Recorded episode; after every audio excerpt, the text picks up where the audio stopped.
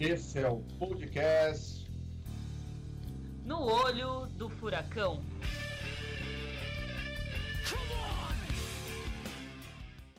Saudações, pessoal! Bem-vindos a mais um número do podcast No Olho do Furacão, o seu semanário do caos, que semanalmente, claro, né? Sendo um semanário, apresenta as notícias da nossa conjuntura bárbara brasileira, é, tentando apresentar três notícias que sintetizem um pouco da nossa situação. Bom, não existe como sempre nesse podcast, a gente está com um rodízio muito legal de participantes, exceto eu, que estou sempre aqui. É, eu sou a Mari Lupe, feminista de São Paulo, que vem navegar aí esse podcast. E junto comigo tá o ecossocialista de Calcaia, Rodrigo Santaella. Dá oi pra galera. Saudações a todas e todos, saudações a Mari Lupe, que é o eixo que nos governa aqui nesse podcast, sobre o eixo sobre o qual todos nós giramos. É, eu tô bem no olho do furacão, né? Bem isso. e estamos aqui também com o revolucionário carioca, habitando as terras sulistas, Vinícius Almeida. Olá, meus amores! saudações, saudações. É, complementando Santinha, a Mariana é o que nos une. A Mariana é um para governar, para aprisionar. Gente do céu, tá ficando sinistro isso aqui, né? Vamos começar então, porque há mais sinistro que isso, só né? a conjuntura. Realmente a fala certinha, né? Do, se eu fosse nerd a esse ponto, né? Mas é. eu não sei. é dos seus anéis, tá, gente? Pra quem não sabe. Ah, essa não tava tão difícil assim, né? Vamos tentar, um, né? E o Olá, meus amores, você sabe o que é, né, Santinha? Eu sei, eu sei. Eu tava tentando pegar a referência aqui. Inclusive, eu tô até pedindo, vou até pedir pra Mariana me chamar de novo. É o blog, blogueirinho do Rio de Janeiro. Blogueirinho. ah, estamos Acho aqui. que é o melhor do canal. Ah, depois eu Vai. fazer edição, que vou ter que botar alguma ordem nesse pardieiro também. Vai lá, Vinícius, primeira notícia. Nordeste lidera em novas mortes por Covid e Brasil soma 57.658, segundo o consórcio. Bem, só é, esse consórcio, acho que é bom dizer que é um consórcio de vários meios uh, de comunicação que começou a fazer essa recolha de dados desde que o governo federal é, né, ficou numas idas e vindas, até o STF, de, no final das contas, fez o governo retroceder em relação à questão dos dados, mas esse é o consórcio da mídia. Essa notícia é uma notícia do UOL, do Alex Tajra e do Maurício Derro, é, mas acho que é, a ideia, minha ideia de comentar isso era mais comentar de forma geral o que é está acontecendo com a pandemia no Brasil, inclusive porque, na verdade, a gente não sabe muito bem é, o que está acontecendo. Uh, essa notícia fala de um aumento de, de mortes por Covid no Nordeste, mas eu acho que é bem importante dizer que isso é uma coisa assim. É, é um aumento do número em 24 horas, né? Tá falando de um crescimento, a maior proporção de novos óbitos no, no dia, assim, a gente tá gravando hoje dia 29, é, essa matéria é dia 28, então ali no, no fim de semana, inclusive o número do fim de semana é sempre um número que é mais baixo, né? É, então, o número total, um número de 555 vítimas, e aí é, 44% está no, né, o aumento. Aí existe uma maior proporção de novos óbitos no Nordeste. no entanto, se a gente for pegar um número semanal, é, né, essa última semana, São Paulo continua tendo o, o recorde de mortes, inclusive teve dentro de um contexto que seria de reabertura consciente, do, dos dias 22 e 23, um recorde. Claro que é muito difícil, né? É, esses dados não uh, dizem respeito a quem realmente morreu naquele, naqueles dois dias, nesse, nesse lapso de 24 horas, tem mais a ver com o, quando os dados são computados né? É, mas acho que assim, eu também peguei alguns dados uh, subsidiários aqui de um artigo do Nexo, escrito pelo Estevão Bertoni, do dia 25. E ele fala um pouco sobre como é, você, ter, você tinha a expectativa de uma redução, de um achatamento da curva, que na, na prática não aconteceu. Na semana do. Né, a expectativa era para junho, e na semana do dia 14 a 20 de junho teve um aumento considerável de 22% dos casos, com, teve quedas significativas na região norte, mas teve um aumento significativo na, no centro-oeste e no sul. Enfim, todas essas informações, né, no final das contas, nessa matéria do Nexo tem uma, um, umas afirmações de um professor do Departamento de Medicina Social da USP de Ribeirão Preto, é, que fala sobre como o represamento de dados, essa coisa de não lançar os dados no fim de semana, os atrasos, etc., são coisas que influenciam muito a nossa percepção, a percepção que está se tendo sobre a pandemia. E eu acho que isso é interessante porque a gente tem assim, óbvio, né? A gente já conversou algumas vezes sobre direito à informação e como isso faz toda a diferença, né? Até para a gente se posicionar politicamente para uma série de coisas relativas à reabertura. Seria importante a gente ter esses dados de forma um pouco mais consistente, mas mesmo com essas inconsistências, tem uma tendência que eu também acho que é importante destacar: o fato do Brasil ser, eh, né, esse país de dimensões continentais e com muita diferença regional, tanto no que concerne a ao seu, ao seu sistema de saúde, quanto no que se refere ao seu.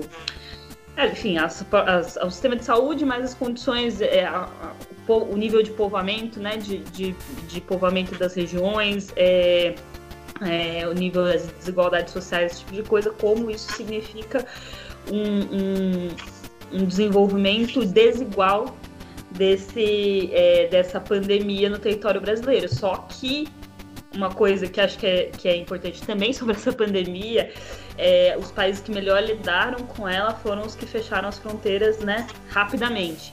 Acontece que no Brasil não existe, né, não é fechar a fronteira interna, embora tenha, tenha tido, né, alguns esforços de, de redução de circulação entre estados, a gente tem, na verdade, uma, um, um processo que é de combinação dessa desigualdade de espalhamento. Então, o vírus está espalhado de formas diferentes, mas a possibilidade de novos surtos, a possibilidade da volta de casos, de aumento, é, em São Paulo a gente está tendo essa experiência de que a capital está tá menos pior nesse momento, mas a gente tem um crescimento no interior que é, que é grande, né? A, o, o, a pandemia já chegou a 600 municípios, é isso, a gente está falando de, né, o Brasil tem que, enfim, mais de 5 mil municípios, e cada município que chega é uma nova né, um novo ciclo de que pode levar, ainda mais quando se interioriza. Nos interiores tem muito menos UTI, tem muito menos condição do serviço público de saúde, então tem risco disso seguir.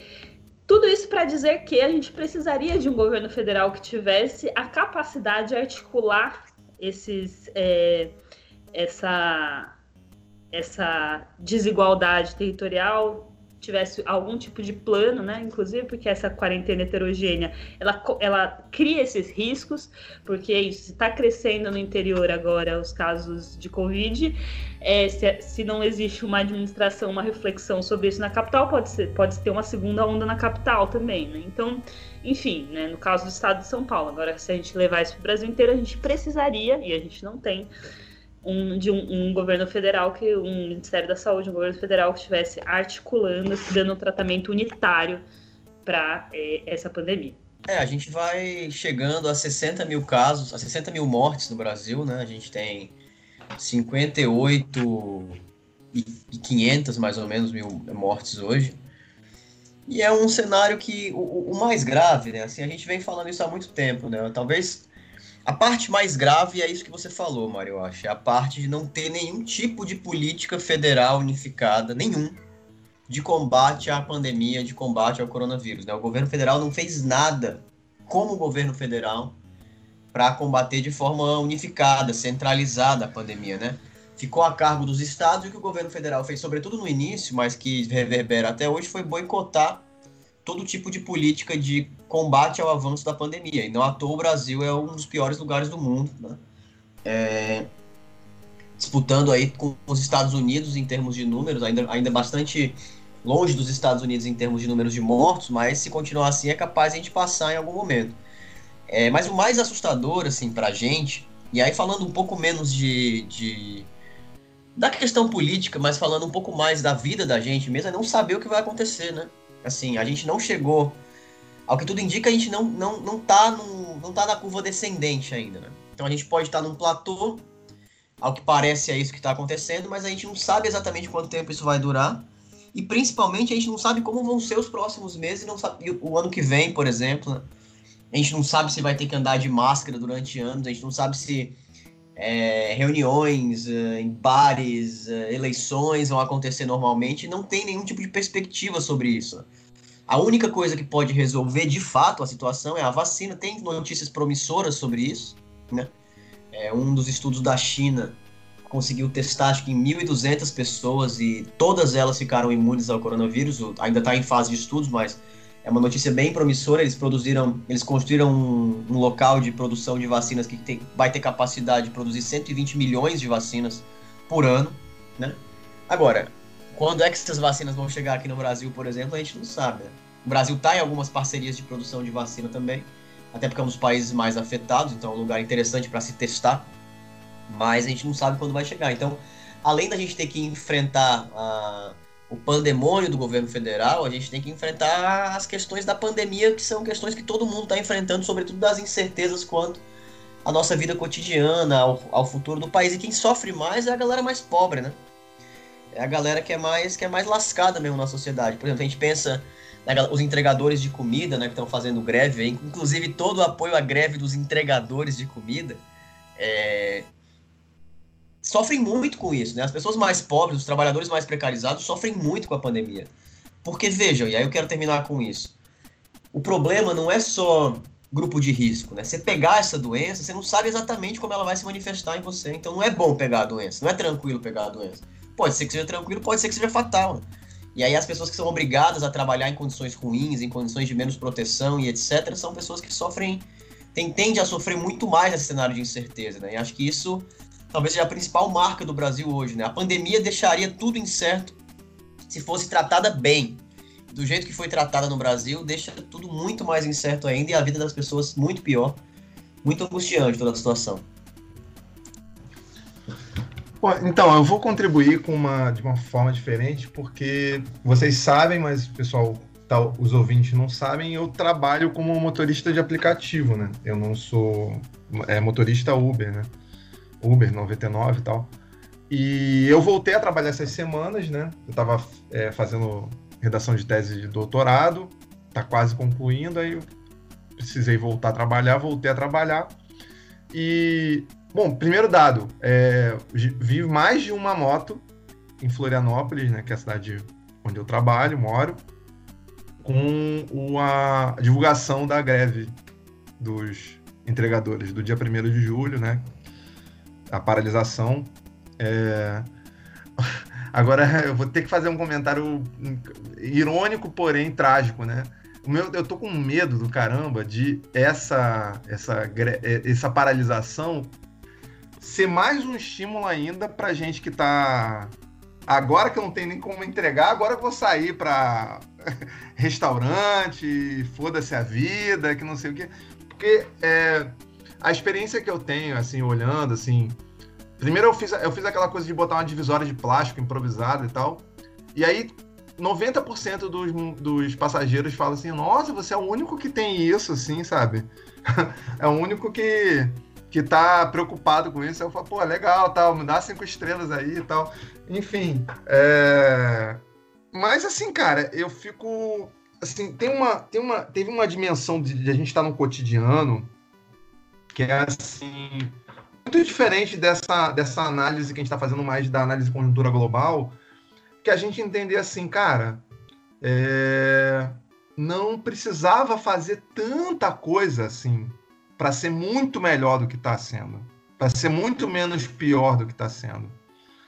Quando a gente fala de é, do que, que foi a, a, quarentena, logo no seu início, é, tem uma coisa que a gente comenta pouco, que é assim, Tá, digamos que a gente não fizesse uma quarentena perfeita, assim, a gente deixasse é, os profissionais essenciais trabalhando, fechar essas escolas, a, artes, eventos culturais, grandes aglomerações e tivesse uma continuidade relativa, todo mundo usando máscara, álcool em gel e tudo mais, que a gente não defendia isso, mas que, digamos que esse fosse o, o quadro, sabe?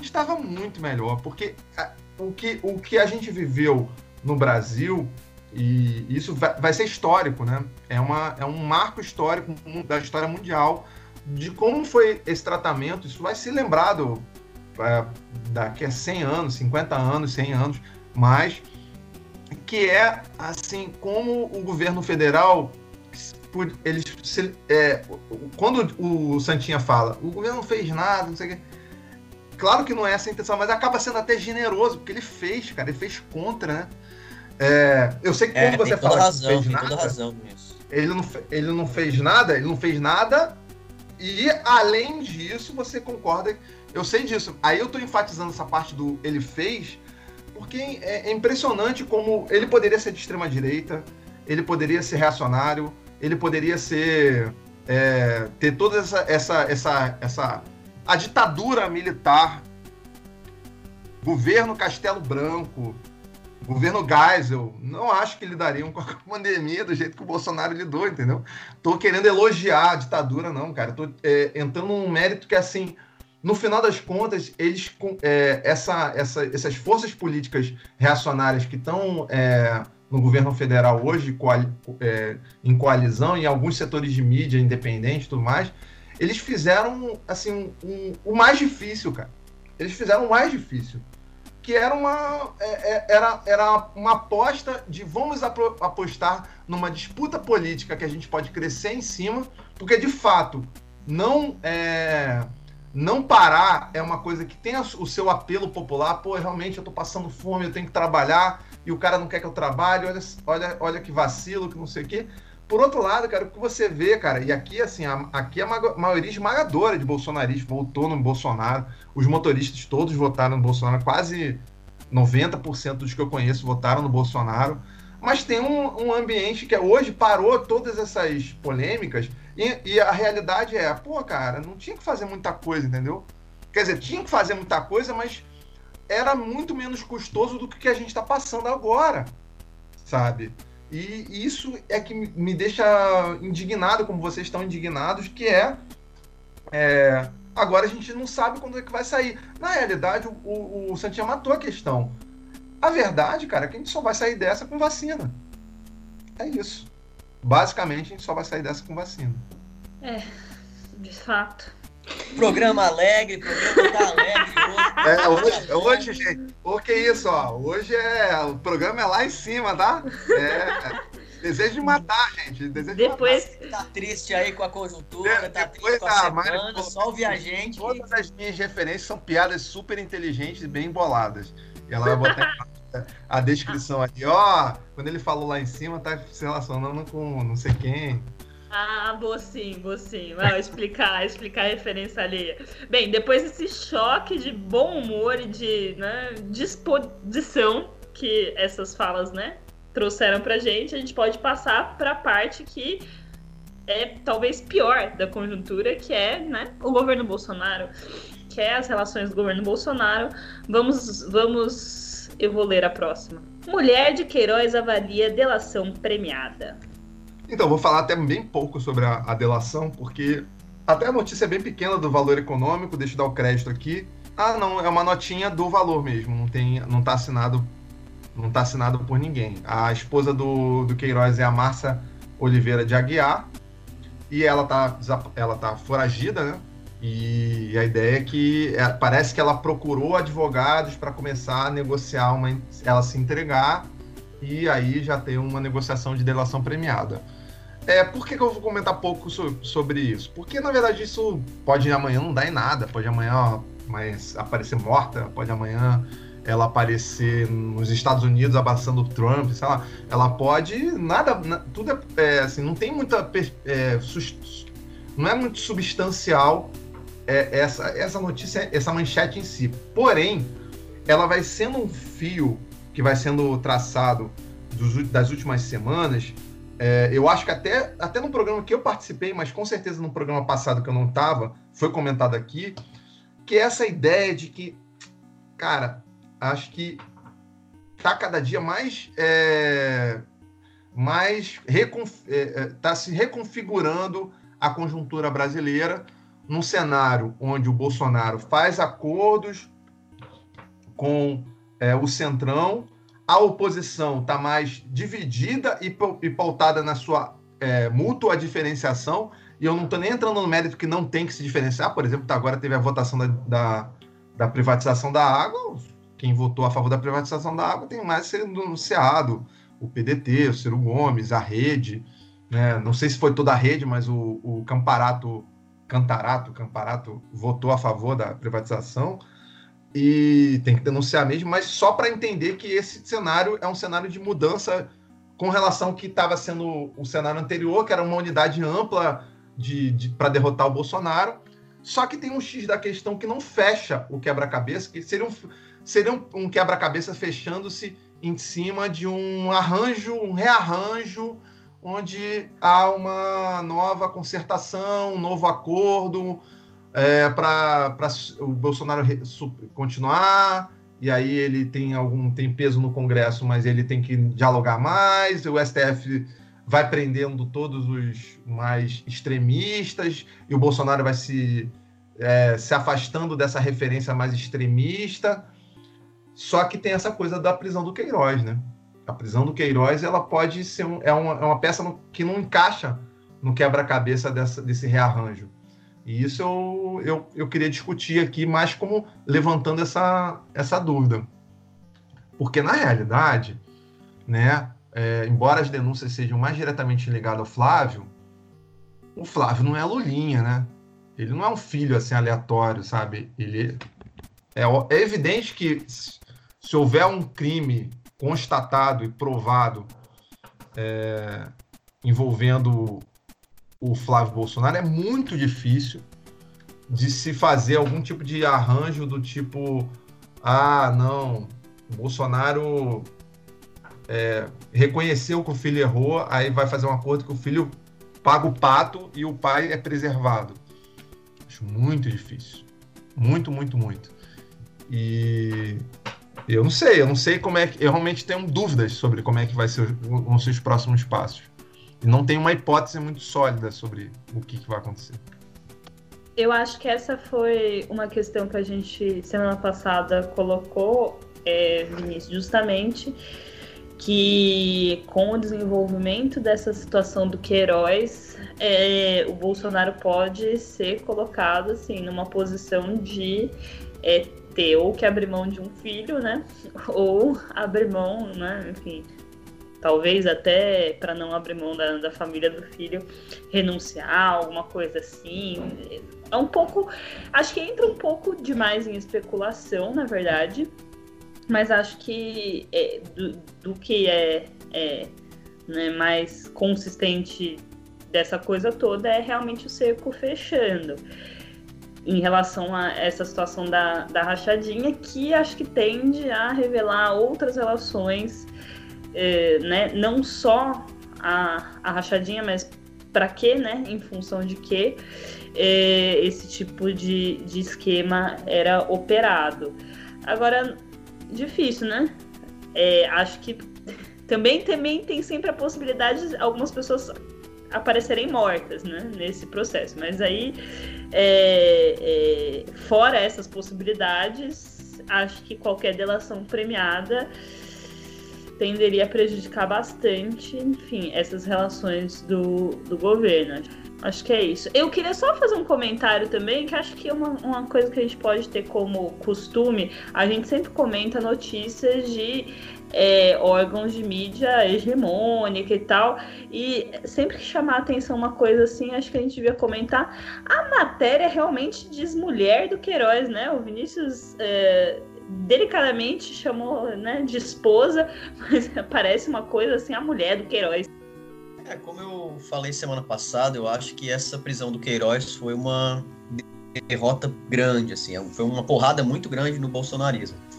É, eu não acho que o Bolsonaro vai escolher é, rifar algum dos filhos dele. Acho que isso tá fora do DNA do bolsonarismo, assim. Eu acho que os caras são é uma família, clã mesmo ali. Eu acho que eles, ele não faria isso. Então, eu acho que se o negócio começar a pegar muito, muito, muito, muito no Flávio, eu acho que o Bolsonaro vai ficar cada vez mais acuado e com uma situação cada vez mais difícil, assim. Até porque o Vinícius falou que o Flávio não é o Lulinha, e é verdade.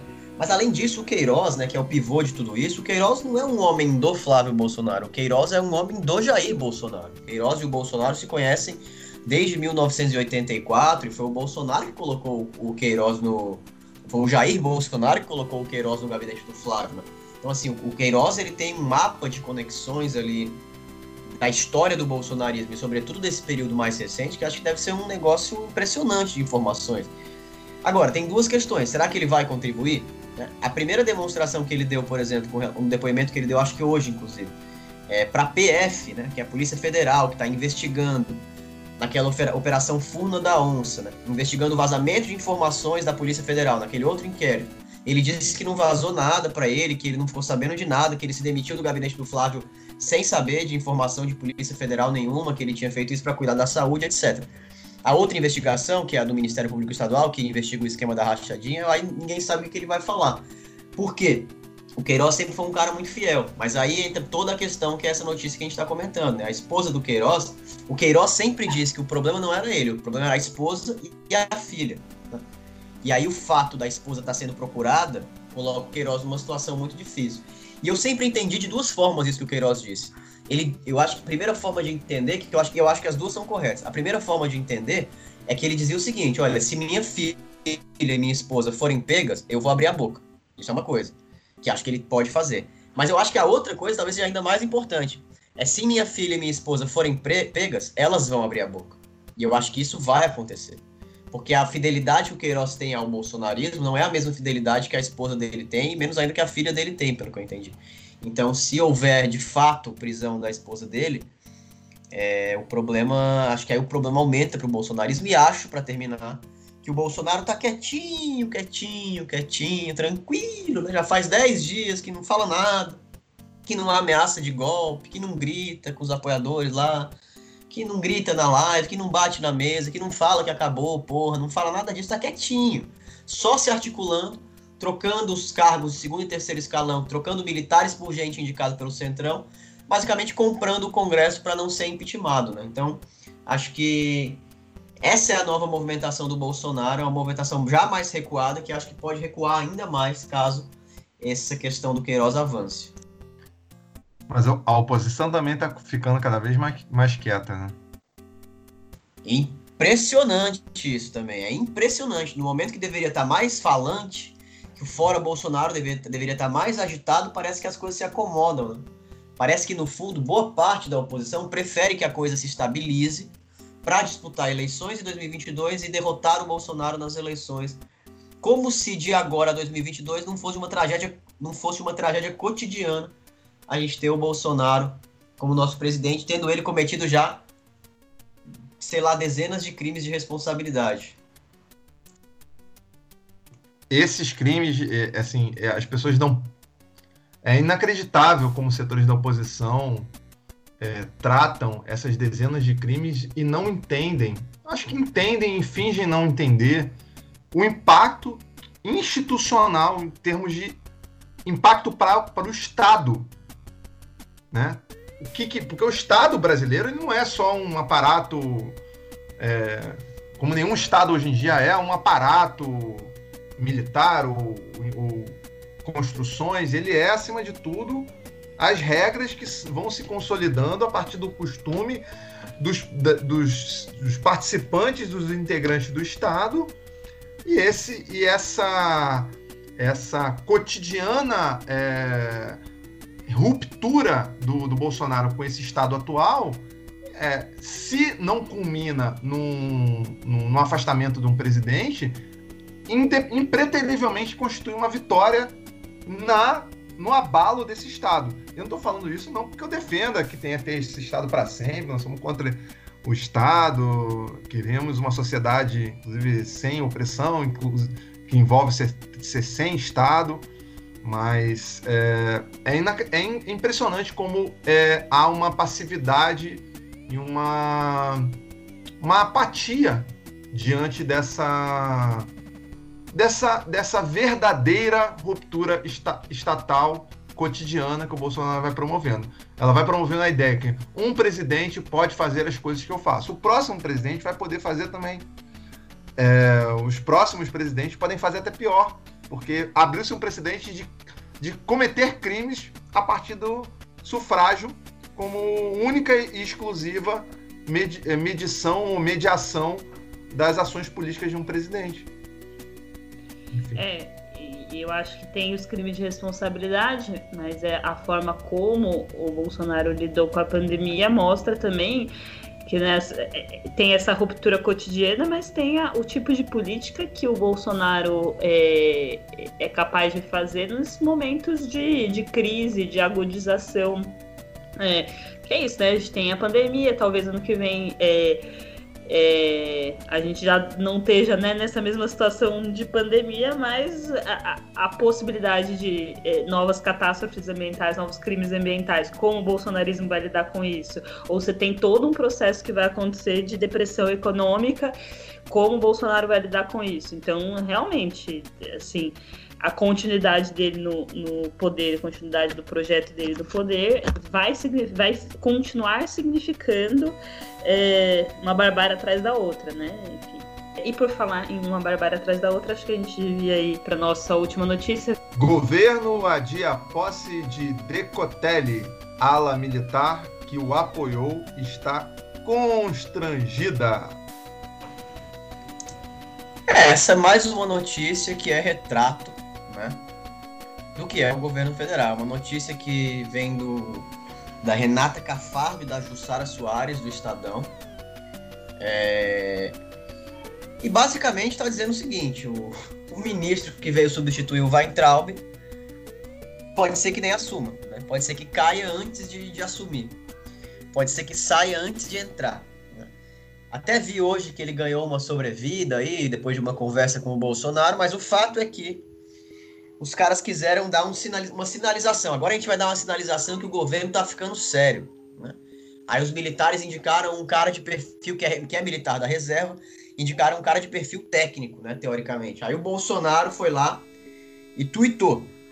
Decotelli é bacharel em Ciências Econômicas pela UERJ, mestre pela FGV, doutor pela Universidade de Rosário, Argentina e pós-doutor pela Universidade de Wuppertal, na Alemanha super quadro técnico. Aí todo mundo olhou e falou, pô, ah, pelo menos não é um Weitraub, parece que é um cara mais tranquilo, né? Um cara aí que vai chegar para apaziguar, para trabalhar de fato. Nós já vínhamos dizendo, né, desde acho que há duas semanas, a gente estava dizendo que qualquer ministro que assumisse o lugar do Weintraub, por um lado, seria melhor do que o Weintraub, porque é muito difícil ser pior do que o Weintraub, mas por outro lado seria muito, muito, muito ruim também. Porque qualquer ministro que tope assumir o Ministério da Educação no governo Bolsonaro Bom, o fato de topar andar do lado do Bolsonaro diz muito sobre uma pessoa politicamente, né? E sem dúvida não diz nada de bom dessa pessoa. Quando indicaram o Decotelli, parecia que era um quadro técnico, então que seria muito ruim do ponto de vista ideológico, muito ruim do ponto de vista político, mas que pelo menos não era um, um maluco, né? Um olavista malucão. Acontece que, primeiro, a Universidade de Rosário, através do seu reitor, foi lá e disse: olha, esse cara não tem doutorado aqui. Ele fez as disciplinas, cumpriu os créditos, mas não defendeu a tese. A tese dele, a versão inicial que ele mandou da tese dele não foi aceita, e ele não mandou outra versão, portanto ele não terminou, portanto ele não tem doutorado. E aí isso já, já gerou uma saia justa gigante. O cara basicamente mentiu no currículo. Né? E aí você fica pensando, como é que um cara que não tem doutorado tem pós-doutorado?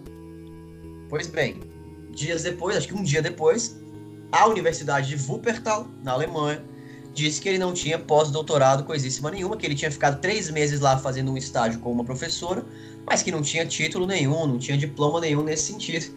E depois, agora encontraram plágio na dissertação de mestrado dele.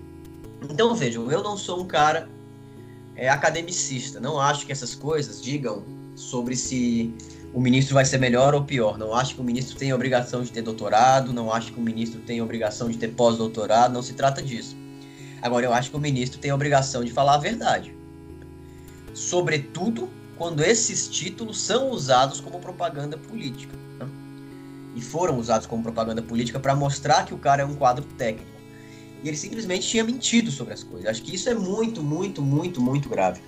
E aí, assim, os, ah, os militares estão constrangidos. Bom, tem uma galera que acha ainda que os militares são a racionalidade do governo Bolsonaro, né? São o poder moderador.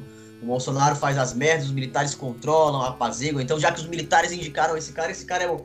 Eu acho que essa indicação só mostra que os militares também não são. Os militares do governo também não são sérios. Assim, não dá para ter ilusão com nenhum setor do governo Bolsonaro. Há diferentes setores, é verdade. Mas todos eles toparam esse projeto. E isso diz muito sobre eles. Acho que diz muito ideologicamente.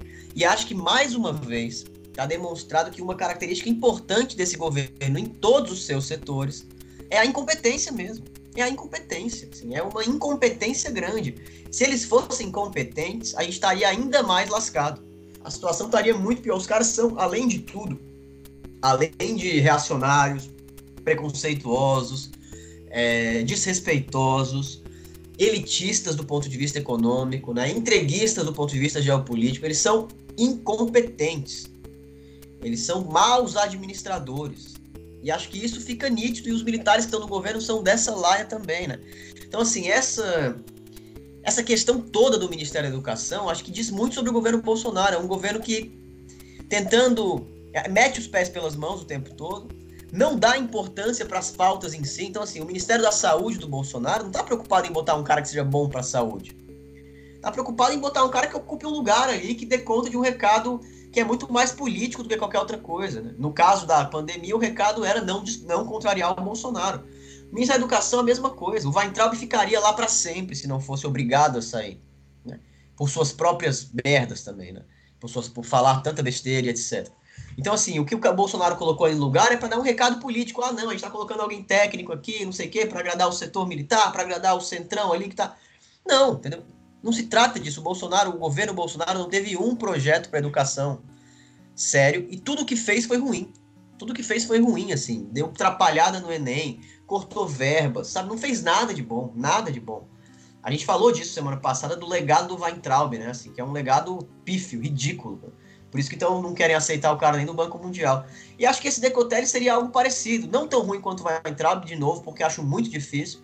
Mas seria ou será algo parecido. Ruim também, inoperante, fraco.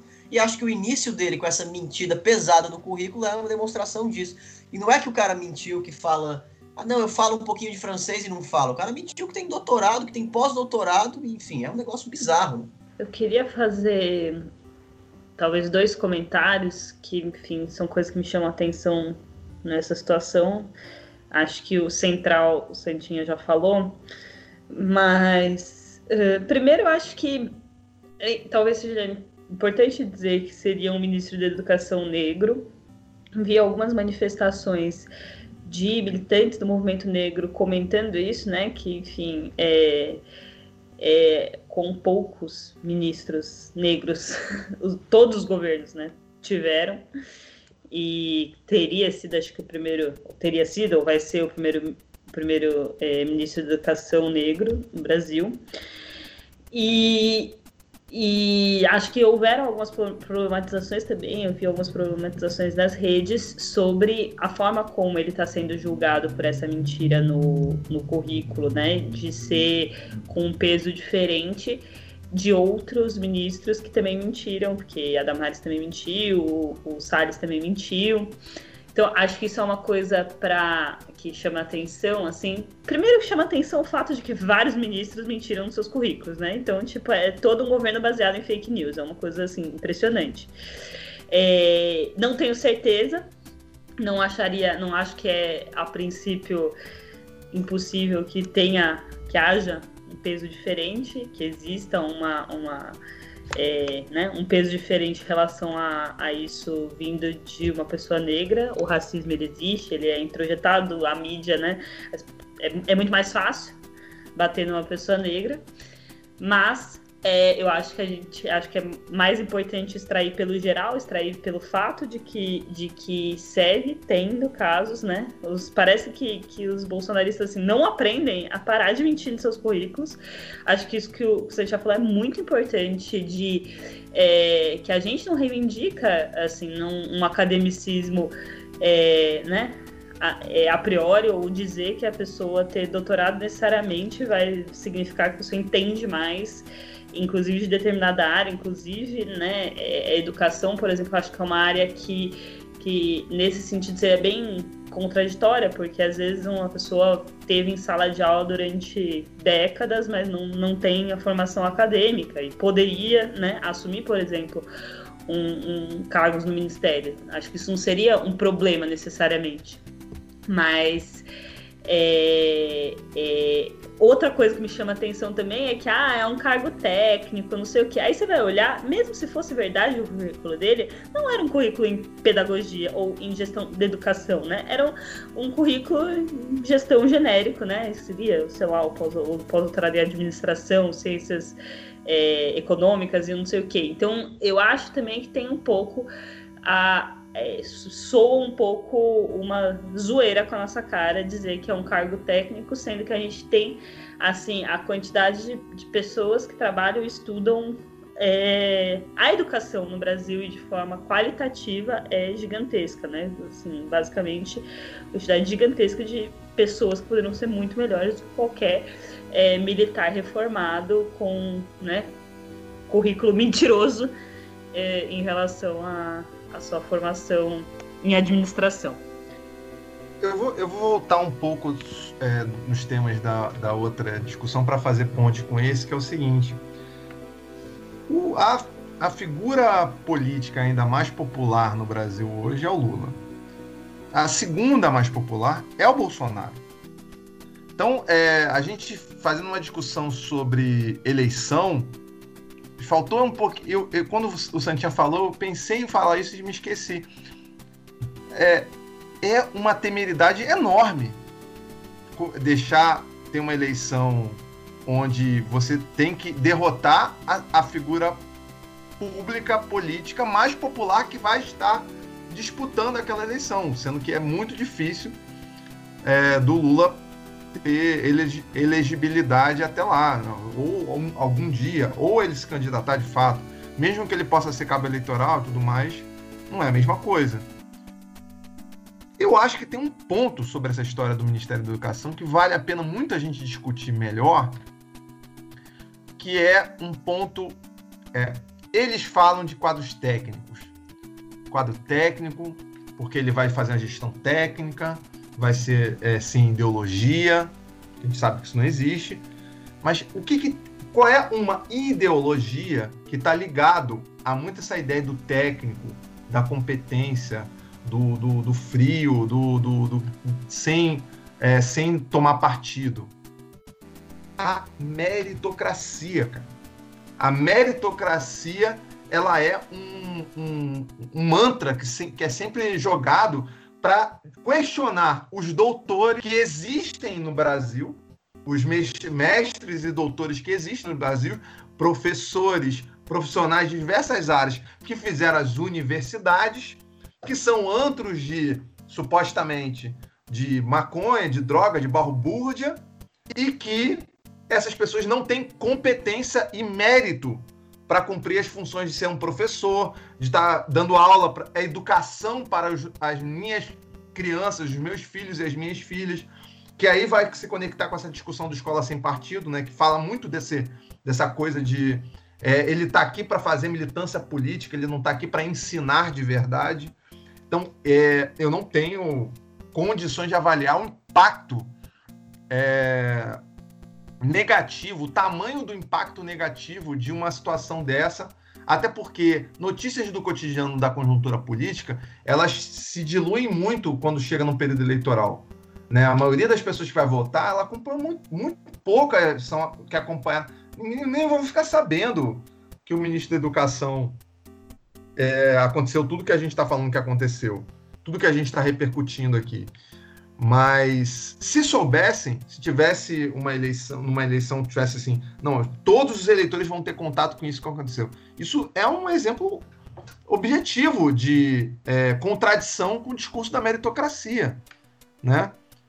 Só parar para ver quanto o quão esforço você tem que fazer para passar num concurso para ser professor de um colégio federal, por exemplo, e comparar com como esse cara ganhou um emprego desse. O cara no, no, concurso de colégio federal, você tem prova de títulos e doutorado tem um peso do caramba. Às vezes muda de posição uma pessoa que tem um doutorado e uma pessoa que não tem. Entendeu? Ah, então o cara, o cara fraudou, na verdade, ele tá, ele tá justamente é, combatendo, entrando em contradição com a ideia de meritocracia que ele ataca em pessoas que se respeitam muito mais a meritocracia no seu cotidiano, lutando por vagas, fazendo concorrências desleais para pouquíssimas vagas na rede federal de ensino, em, bons, em bons, bons e poucos cargos como servidor público federal. E o cara vai ser o chefe dessas pessoas, entendeu? Vai ser o chefe. Isso é desmoralizante. Eu, eu, isso, assim, claro, ah, perto de tudo que acontece no currículo, ah, o, o, o, resumo que a Mari deu sobre como, como todo mundo mente no currículo nesse governo, e é tudo. É, o, o currículo fake news, né? O Lattes fake news, né? Da, da fake, fake news versão lattes.com.br, né? Então, é, é, um, é uma coisa, claro, é, é uma gota no oceano, perto do, de tudo que a, que a Mari falou. Só que é, é, é muito curioso entender como a gente está lidando com uma contradição constante e que mexe com ideias conservadoras. A meritocracia não é uma ideia progressista, é uma ideia conservadora. Né? É, embora ela seja contraditória, hipócrita e tudo mais, mas ela vai dar a ideia de um, de um, de um dos competentes, dos que estudam de verdade, ao contrário dos vagabundos, dos, dos maconheiros, dos que não estudam, dos que só militam. Essa dicotomia ela é muito importante para o imaginário, para o simbólico do, do, bolsonarismo e dos conservadores no Brasil. E, e, a cada notícia nesse sentido, essa, essa, essa, essa, essa ideia ela vai se desmontando.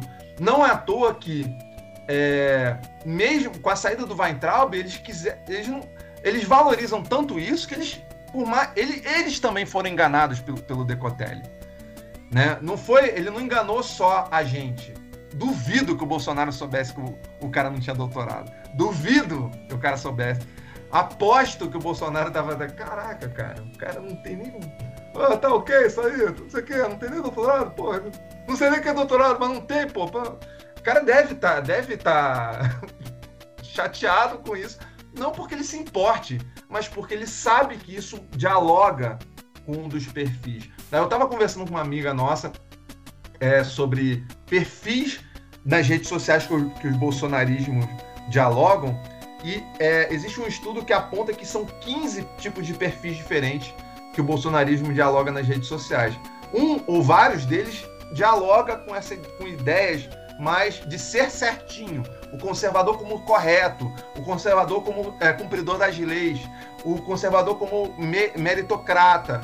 Isso aí abala muito nessa discussão do, do, do, ministro. Eu sei que eu dei uma viajada aqui sobre isso, mas me, me, me, inspirou essa discussão, né? Eu devo essa inspiração ao ministro.